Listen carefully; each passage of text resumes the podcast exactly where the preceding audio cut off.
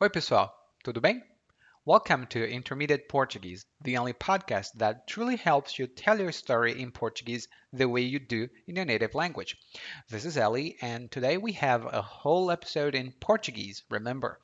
Today we have a monologue uh, about someone who tried to mm, get even with someone else but ended up having a big problem. Let's see what problem it was, but before I forget it, head over to www.intermediateportuguese.com forward slash gift and grab your free report on some ways you can learn Portuguese even faster, spending very little. Okay? So now let's get started.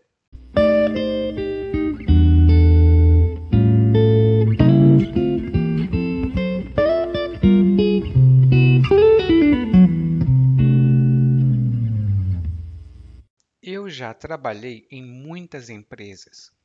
Algumas delas eram bem grandes e apresentavam boas oportunidades de crescimento.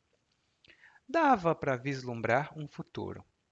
Mas na última em que trabalhei, que era uma empresinha familiar, não tinha oportunidade nenhuma. Na verdade, era um beco sem saída.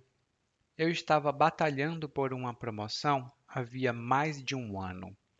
Mas então, do nada, a empresa contratou um sujeitinho qualquer para ser meu chefe, um tal de Roberto. Ai, como eu fiquei com raiva! Era uma sacanagem o que eles estavam fazendo comigo. Então pensei em me vingar. A minha sorte era que o cara era tão incompetente que eu não precisava fazer quase nada para queimar o filme dele. E um dia eu até contei para o diretor que o Roberto tinha feito a maior besteira da vida dele com uma cliente. O diretor me agradeceu e duas semanas depois eu fui demitido. Ué, me perguntei, por que é que eu fui demitido? Foi aí que eu descobri que o Roberto, na verdade, era sobrinho do dono da empresa. Fui brincar com fogo e acabei me queimando.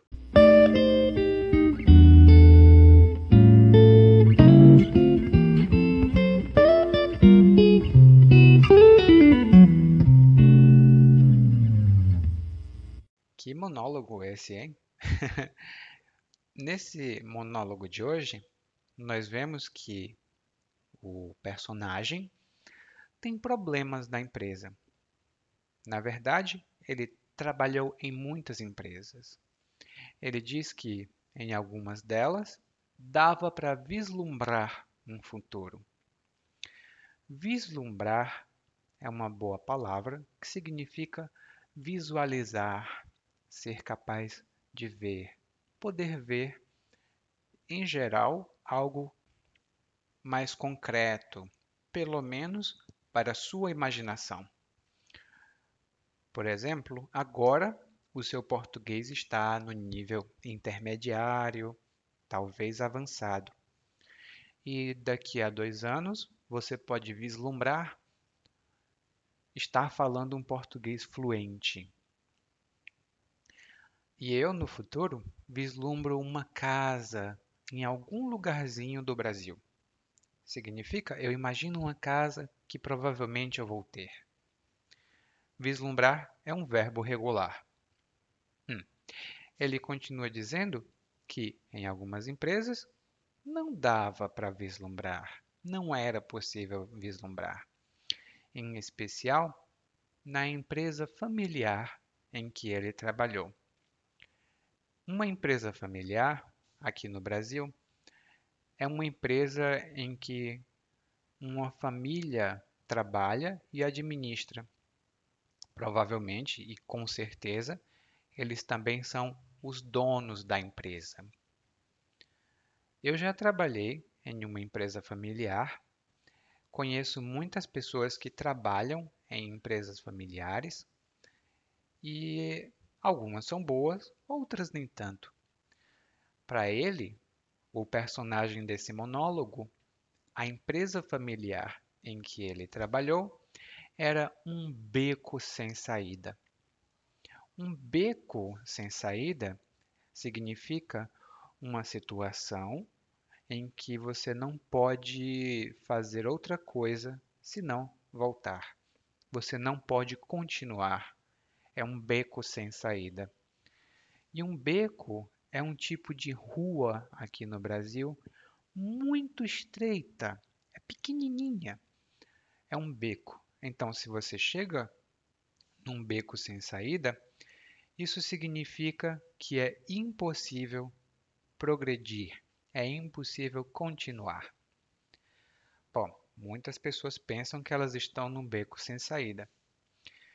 Ele aqui, o personagem, estava batalhando por uma promoção. E batalhar tem vários sentidos, mas nesse sentido aqui significa fazer muito esforço. Quando você batalha por alguma coisa, você faz esforço para obter alguma coisa. No meu caso, por exemplo, eu estou batalhando para fazer uma viagem é, para a China.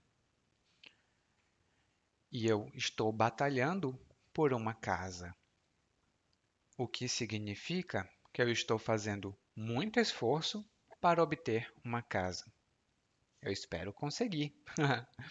Ele diz aqui que estava batalhando por uma promoção havia mais de um ano, mas do nada, param, de repente, a empresa contratou um sujeitinho qualquer. Essa expressão, um sujeitinho qualquer ou uma sujeitinha qualquer, é um insulto. É uma expressão que você usa quando você tem raiva de alguém e você não sabe quem é essa pessoa. Por exemplo, e isso aconteceu de verdade, ah, um sujeitinho qualquer bateu na porta da minha casa e queria me vender coisas. Eu disse: Olha, eu não quero. Um sujeitinho qualquer, como eu disse, é um insulto. Então, você não vai usar essa expressão com seus amigos, por exemplo. Espero que não. E ele, o personagem desse monólogo, sentiu que era uma injustiça, porque ele estava batalhando pela promoção e não conseguiu. Um sujeitinho qualquer foi contratado. E ele acha isso uma sacanagem. Essa palavra sacanagem, a sacanagem, é uma palavra negativa e informal. Você não pode usar ela é, em situações de trabalho, não pode usar a palavra sacanagem. Ela é informal e um pouco vulgar. Significa uma injustiça, uma ação reprovável, uma malandragem, que é uma outra palavra também comum no Brasil. Por exemplo, isso já aconteceu comigo. Eu tenho um livro muito importante. Eu empresto esse livro para um amigo. O meu amigo pega o livro e empresta para outro amigo. E o outro empresta para outro, e para outro, e para outro. E eu digo: Ei, onde está o meu livro? E ele diz: Ah, não sei. E eu digo: Ah, que sacanagem! Hum? É sempre uma coisa negativa. Ele diz aqui no monólogo que quer se vingar, mas o cara era muito incompetente. O cara é uma expressão informal para dizer o homem. Por exemplo, ah, aquele cara ali, ó, significa aquele homem. E aqui não confunda. O cara significa o homem e a cara significa o rosto. São duas palavras diferentes. E ele diz: o cara era muito incompetente. Eu não precisava fazer nada para queimar o filme dele. queimar o filme significa sujar a reputação de alguém ou fazer com que alguém tenha uma imagem negativa. Por exemplo, provavelmente você conhece o jogador de golfe chamado Tiger Woods, nos Estados Unidos. Ele era um jogador muito famoso de golfe, mas ele fez algumas coisas, ele cometeu alguns atos que queimaram o filme dele. Agora a reputação dele não está boa. Algumas pessoas não gostam mais dele porque ele queimou o filme dele. Hum? Então, o protagonista aqui disse que não precisava fazer nada para queimar o filme do homem, do Roberto.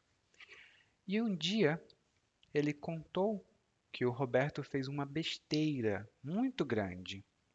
Uma besteira aqui é um erro, uma atitude negativa, uma atitude errada.